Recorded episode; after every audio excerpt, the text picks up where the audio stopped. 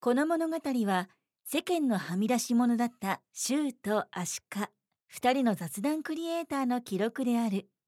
わずか十数分の雑談からそれぞれ知恵を絞りアイデアを生み出して行動を起こすべくチャレンジし続けるトーク番組である超雑談トロロン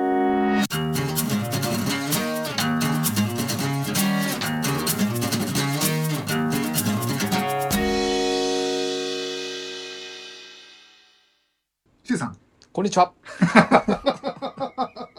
なんだこりゃ。 これのね、ランチトーク。ランチトークうんうね。んううんうんん、今日はね、初めて行った店だったね。あ、そっかう。ん。そうだね。うんそうそうそう。比較的ね、まあ、新しくできたというか、ここ3、2、3年ぐらいにできたんじゃないかなと思うんだけど、うんうんまあ、すぐ近所でね、うん。あの、お蕎麦屋さんがあって、そう。まあ、お蕎麦屋さん、まあ、せめてお蕎麦屋さんだとは思うんだけど、普通のお蕎麦屋さんじゃなかったうんね。うんうん。まあ、ボリュームは結構あってね、うん。うん、まあ、比較的リーズナブルで、かつ、まあ、量を食べるには、ねまあ、比較的向いてるんではないかとう。ん。つけそばだったよね。つけそばね。ね。うんう。ん。つけ麺のそば。そうだね。そばつバーけねつけつけそでざば。るそばとはまた違うんだよね。まあそうだね。うんそう、つけ麺っぽい感じの、そうそう。まあ、食し方というかね。そうだよね。うんん。斬新だったうけど。んうんで、えっ、と、ごまだれの方が足利さんで、そう。まあ俺はあの、なんだっけ、鶏のなんか、うん。醤油ベースの、うん。うん、まあ、一般的にありそうな感じなんだけど、まあ、あの、食べやすかったのは食べやすかったけどね。やっぱあっさりしてた。まあ、あっさりはしてるし、まああとその、なんだ、肉も結構ボリューム、うん、そゴうだロよね。ゴロゴロしてたんで。ゴロゴロしてたねうん鶏肉ねうんあと、腰がある。あっていうかねまあそうだ硬ねか。ったよね。固めなのかコシがあると言っていいのかう、んうんうんまなんかあ結構本格的なそばなのかなっていう気はしたけうど。んまあ歯応えはでもただ本格的なそばであんだけのボリュームあって、まあそうかあの値段って考えると、んまあやっぱ小麦も入ってんだろうなとは思うんだけど、ううんまあまあそうだよだねからまあそば粉がどの割合で入ってるかっていうのはちょっと分かんないけどうね、うんんまあでもまあなかなかうんその食べ、まあ、歯応えがあるから、うんまあ、よく噛んで食べるっていう意味ではねうんうんまあいいんだとは思うんですけどうね。うんうんんうんあと笑えたのはお水飲もうと思ってあ、お茶だったそうねそうそううん出てきた水があうのん緑色でびっくりしたっていうねおおと思ってはいではよいく見たら下に書いてあったの緑茶ってあそこさ、あの、ここの、ここのうん家まで来るまでの間の、うんうんもうほんと短いルートの中の一角なんだけど、うんあの角っちょのエリアにラーメン屋2軒、蕎麦屋1軒とかで、なんか麺麺類がさ、固まってんのよ、あそこ。うんうんうんすげえなっていうね。ねそうだよねでちょっと歩いたらちゃんぽんがうん食べれるまあ、ちゃんぽんもあるし、うんだからあそこ4店舗ぐらいラーメンか、ラーメンと蕎麦屋で固まってるのね。うん家系ラーメン、うん大正軒。うんで、あの、い前に行ったカウンターのね、うんあのラーメン、ねちょっとちょっと辛いとこでちょっと歩けばあの赤い看板のラーメンもあるしいっぱいあるなっていうねね56軒あるでしょさすがグルメだけは充実した街だなって思うんだけどね いや、羨ましい。 あんだけラーメンやったら。まあまあまあまあまあうん今日はちょっとその、まあお昼12時ぐらいだったんで、うんうん11時だとまあ比較的空いてるかなと思ったんだけど、うんうんまあそれでちょっとまあなんならそのケバブでもいいかなぐらいに思ってたんで、うんうんなんでまあその蕎麦屋まあ確かに初めてうん。ね。店の中に入るということで、うんうんうん。まあ一応入れ入れる感じだったんで、まうんうあんじゃあまあいいかっていう感じで入ったんですよね。そうそうそうそう。うんまあ、さっきも言ったけど、斬新な食べ方だったなと思ってうね、ん、確かにね。あるようでないからね。う、。うん確かに。丼みたいなのにね、そうおそうそうそう大盛り頼んで、まあ850円だったんだけど、まあ結構、量が 400g とか、うん。うんでそんぐらいは大盛りでしょう大ん、盛りで850円でしょうん、安いよね。うん。そうそう。400g ぐらいは最低あったかなとは感じるぐらいうんのう量,、ん。量だったかなと。あの後ね、若いね、男の子たちも入ってきて、うん結構ね、ただ多分学生とかね、そういうところに向けていいかもしれない。あの、うん値量段的に量があるから、うんうん値段的にも。うん、なるほどね。うん、うん、うん。といったところで、おコーヒー飲んでる。シュウさんコーヒー飲んでるけど。あの、今回のテーマ。まあ、うん挑戦することによる失敗のリスクと責任みたいな堅苦しいテーマにしてるんだけども、なるほまあど。結局何が言いたいかというと、うんやっぱ挑戦にはもちろん失敗がつきものであって、うんうんその失敗のリスクが、うんその責任を負わなきゃいけないというところに、こう乗りかかりすぎていて、挑戦しづらい世の中になってないかなって最近思ったのね。まあ、ちょっとでも失敗したらそれを責められるっていうことが多いってこと、そうんうなんか挑戦しないことを責めるじゃなくて、うん、挑戦して失敗した人を責めるような風潮があると。ここでねはいはい本当はここで言いたくないんだけどおうね何あのスクールウォーズの中に いやスクールウォーズ2回目にして か転校になっちゃうかもね。いやならない、 まあ、すなるべく短めに端的にはい言うはい はよいはい。あの要はそのラグビーを、うんそのあの何 その上昇軍団だったはずなのに、うんうんあのスランプに陥るわけだよ。うんでその時にまあいろいろこう試行錯誤してる時に、うんまあ、その素人連中のやってるところをね、うんあのやってるコーチの人がうんあの一言言うわけだよね。ほ皆さんねううん失敗しない方法が一つだけありますと。はいはいはいはい。それは何もしないことです。うんうん挑戦しないことでね。何かすれば必ず失敗はありますと。うんまあ、その外人の人なんだけあ、どそうなんだね。なんでそんな言い方ありますなんだろうって急にマークというね名前の人で出てくる、まあ、そういう役で出てくるんだけど、はい、失敗は必ずありますうんどんどん失敗しましょうってう、んん言うわけんんまあ、要はその失敗したってそんな怖くはないそこから学ぶことがあるかそらそそううそうそうそうれやりましょうってうんだからまあそういう感覚をやっぱあの持てばうんいいんじゃないのっていうね、うんまあ、そういうシーンだったんで、なるほどこれね。をね、ううんいんやでっていうことなんもですもう本当その通りで、うんなんかまあ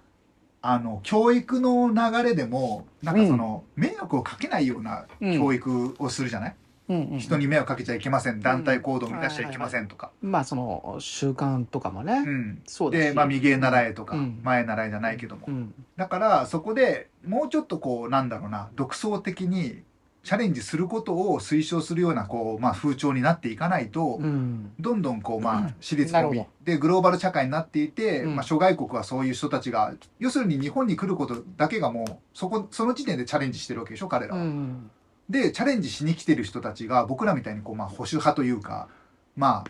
なんだろうな周りを見て周りと合わせてっていう人たちだったら絶対にやられちゃうのも目に見えてるわけで、もうグローバル社会っていうのもそうなんだけどもやっぱり挑戦をし続けていかないと、うん僕らのトロロンみたいにねまあそうだねそうでまあ挑戦したことによって例えば失敗してお前がこんなことしたからこうなったっていうようなうんことが結構まあ散見されるのでだそのための僕は組織だと思ってて、うんだから組織で失敗したっていうことはもう組織の責任だし、うんまあ、勝手に何かやって失敗したらそれはダメだけどこれをやりたいと思っているとでこうこうこうにしたいと思っているんだけどって言ったら分かってやってみろと失敗した場合は俺らはみんなでし尻拭いするからうん安心してやれよっていうようなやっぱ土壌を作っていかないと、うん挑戦する人ってやっぱ増えていかないしうんだからこそまあこの挑戦する人が少ない時点で僕らみたいに挑戦する人はまあ逆風を向かって走っているわけだから、うんだから成功した時には大きくリターンがね返ってくるっていう、まあメリットもあるんだけども、ただまあやっぱり何ていうのかなこう全体的にこううんあの社会的にこう、うなんだろうな上げていこうと思うんだったらやっぱうりんそういう人たちを増やしていかないとなかなか難しいかなと、そうするためにはどうしたらいいと思うんですかやっぱり一つは自分がやっていくうんしかないと思う、まずはうん人は変えられないから、うんそこの逆風に向かっていく姿を見せて、うんで自分もそういうふうになっていきたいなとかなるほどそういうふうに人にやっていきたいなっていう人はやっぱり、まあ、募るという言い方はおかしいけどなるほどまあちょっとここでねあの、うんそれを言っちゃおしまいだよっていうことをちょっと言わせてもらうと、うんうんうんあのす自らそうやって動ける人は動けるんですよ、そうそうそうそそううじゃなく、て根本的に変えるためにどうするのかって言ったら、うんもうそもそも教育に問題があるんですうんよ、うん日本って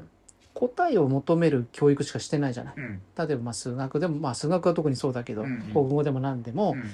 別に例えば数学とかだったらまあこの証明があって、うんこの経由でこの証明をして答えを出さなければアウトです、うんでも答え出してたら答えなんですうよんね、つまりそのどんな答えであっても答えが分かればその人の感覚その人のルートの中で答えを導き出してるわけだから、うん正解のはずなのに、うん決まった形じゃないとなるほどね、正解しないっていう、要は一つの答えにたどり着かなきゃいけないうんうだんから複数答えがある場合もありますよね、うんうんなのにその答えじゃないと正解じゃないっていう、もうそういう教育の段階からそういうふうに洗脳、まあ、刷り込みをされちゃって特るにん国で、語なんかそうだよね、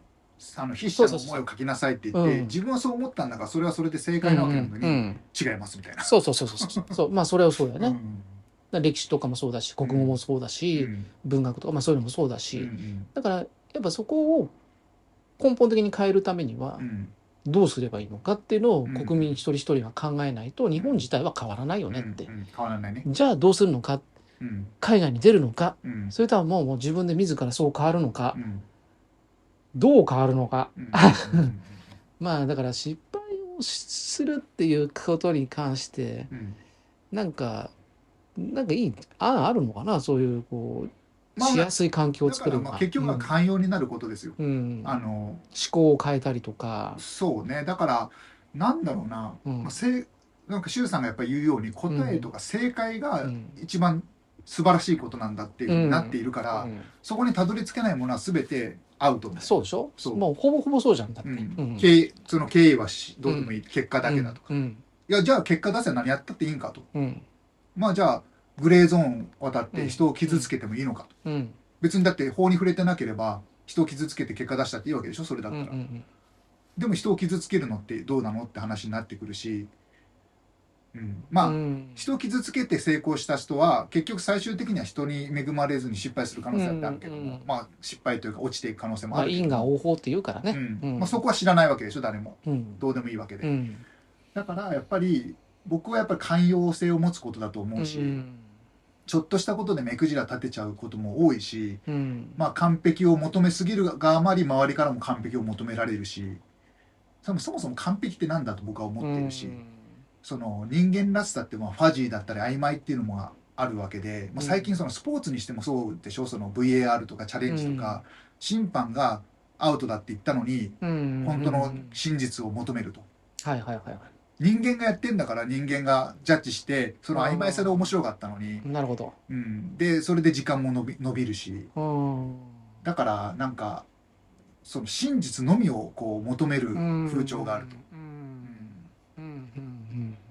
だからまあなんだろうな、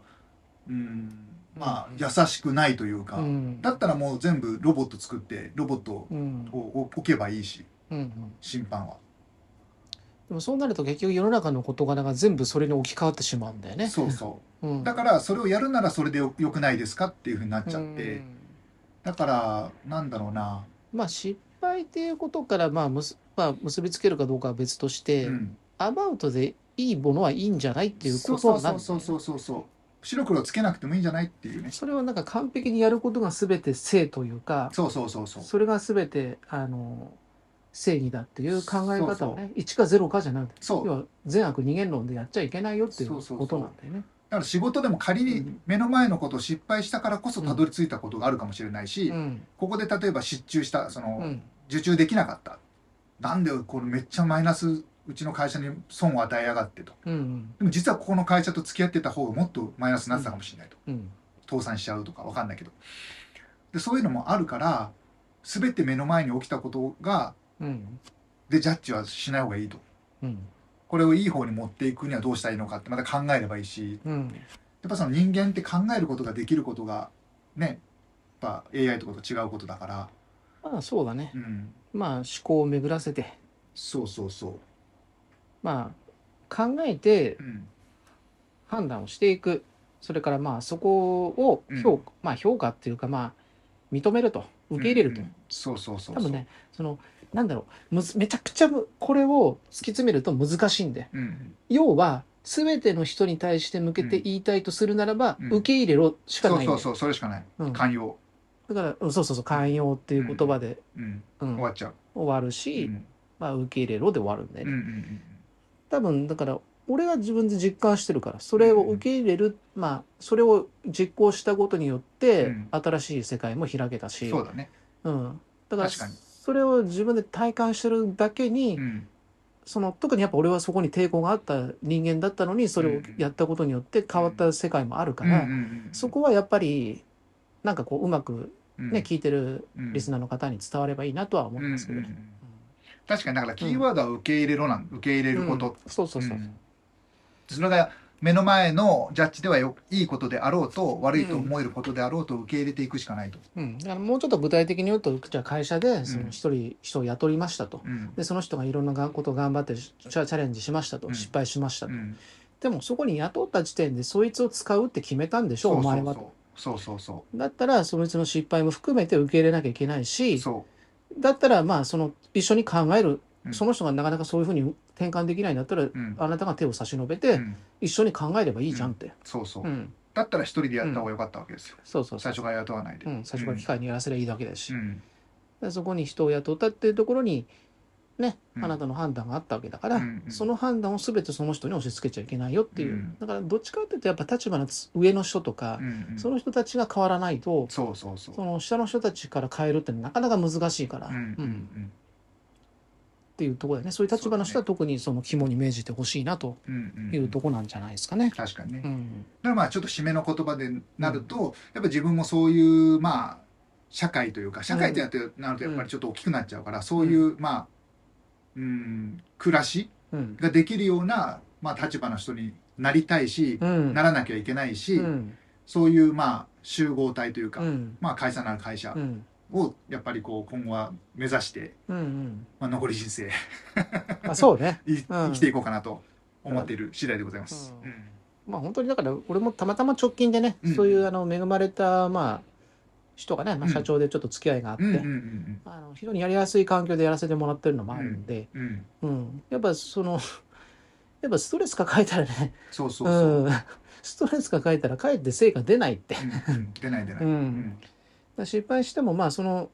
事前策というかねそれうをんじゃあ今後出ないようにするためにどうすればいいかっていうことに目を向けなきゃいけないといううね、んうんそういうことだよね。そうだね。うんはい。はい。といったところでうん今回はこの辺でお開きとします。はい。じゃあ周さん次回は